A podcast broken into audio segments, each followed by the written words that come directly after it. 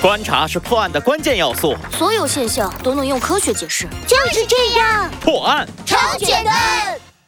第十一集：失踪的雕像中。不过，不管怎样，先让我们一起找出失踪的雕像吧。营地广场上的狸猫雕像不见了，孩子们都认定了这是猴子警长给大家出的考题。好耶！又玩破案游戏了，耶！啊，这次呃真的不是游戏。嗯嗯，我们都懂的。猴子警长无奈地摇了摇头，开始勘察现场。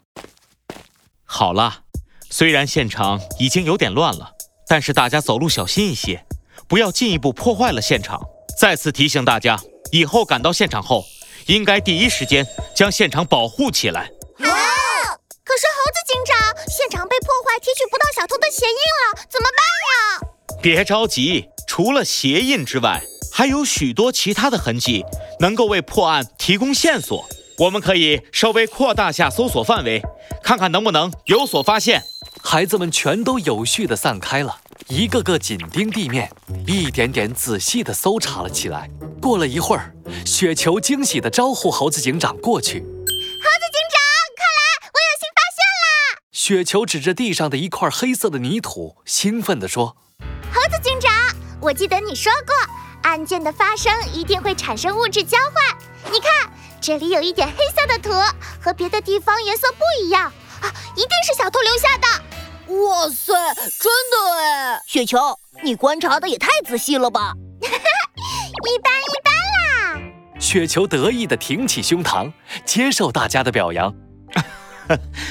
你观察的很仔细，嗯，不过，猴子警长先夸了夸雪球，接着笑着问道：“ 雪球啊，你这两天是不是去过小河边？”猴子警长你是怎么知道的？”猴子警长指了指雪球的鞋子，无奈地说：“你看看自己的鞋子。”孩子们全都低着头去看雪球的鞋子。小鸡墩墩第一个反应了过来：“我知道了，河边的土壤是黑色的，而雪球的鞋子上现在沾着黑色的泥土，所以猴子警长猜测雪球去过河边。啊，也就是说，现场的泥土很有可能是雪球自己留下的。”小鸡墩墩，你说的没错。好了，大家继续到处看看，能不能找到什么线索吧。好。猴子警长，你看这块石头。猴子警长，你看这棵草。猴子警长，你看这根毛发。孩子们的叫声此起彼伏，每个人都以为自己发现了重要的线索，但很可惜，并没有找到什么太有用的线索。渐渐的。除了雪球和胡小胡还在积极地寻找线索之外，孩子们的热情都降了下来，有的甚至已经不耐烦地跑到一边玩耍去了。猴子警长，我发现了，我发现了！你快来看看这个印子！突然，不远处的小鸡墩墩兴奋地挥舞着双手，激动地召唤猴子警长。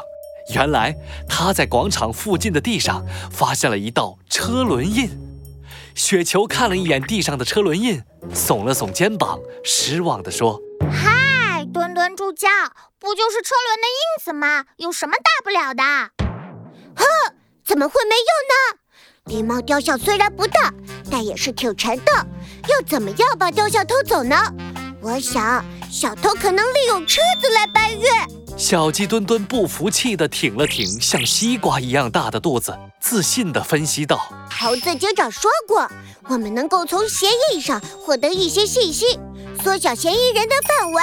那么，我相信我们一定也能从车轮印里得到一些信息。”小鸡墩墩干得不错！猴子警长欣慰地拍了拍小鸡墩墩的肩膀，接着指着地上的车辙痕迹，顺便给孩子们上起了课。